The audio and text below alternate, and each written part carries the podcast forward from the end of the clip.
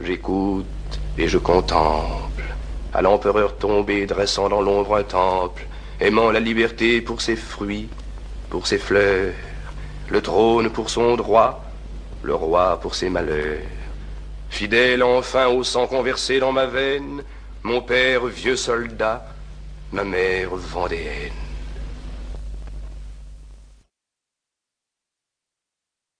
Il neigeait. On était vaincu par sa conquête.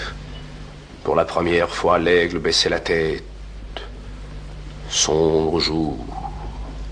L'empereur revenait lentement, laissant derrière lui brûler Moscou fumant. Il neigeait. L'âpre hiver fondait en avalanche. Après la plaine blanche, une autre plaine blanche. On ne connaissait plus les chefs ni le drapeau. Hier la grande armée et maintenant troupeau. On ne distinguait plus les ailes ni le centre. Il neigeait. Les blessés s'abritaient dans le ventre des chevaux morts. Au seuil des bivouacs désolés, on voyait les clairons, à leur poste gelés, rester debout, en selle et muets, blancs de givre, collant leur bouche en pierre aux trompettes de cuivre. Boulets, mitrailles, obus mêlés aux flocons blancs pleuvaient. Les grenadiers, surpris d'être tremblants, marchaient pensifs, la glace à leurs moustaches grises.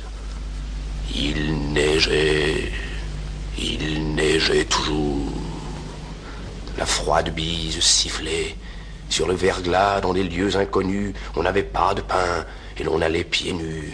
Ce n'étaient plus des cœurs vivants, des gens de guerre.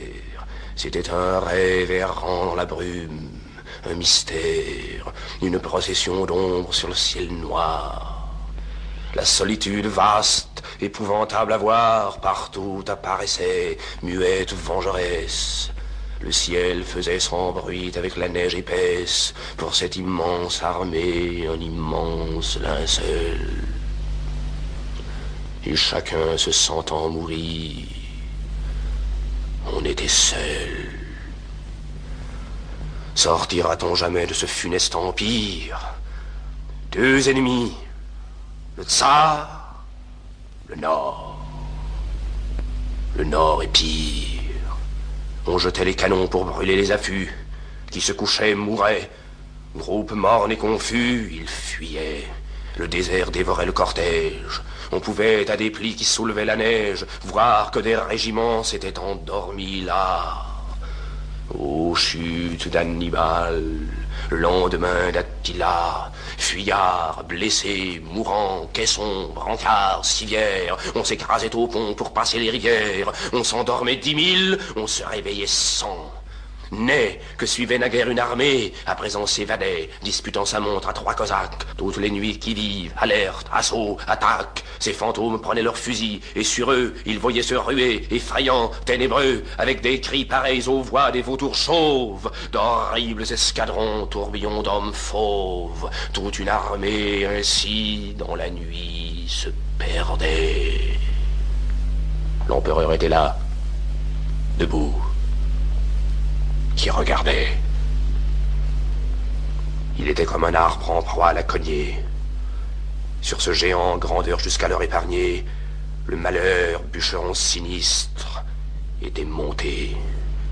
Et lui, chêne vivant par la hache insultée, tressaillant sous le spectre aux lugubres revanches, il regardait tomber autour de lui ses branches.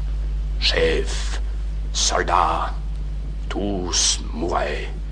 Chacun avait son tour, tandis qu'environnant sa tente avec amour, voyant son ombre aller et venir sur la toile, ceux qui restaient, croyant toujours à son étoile, accusaient le destin de l'aise majesté, lui se sentit soudain dans l'âme, épouvanté. Stupéfait du désastre et ne sachant que croire, l'empereur se tourna vers Dieu. L'homme de gloire trembla.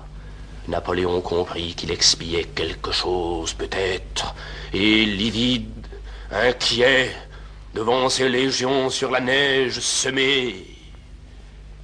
Est-ce le châtiment dit-il. Dieu des armées,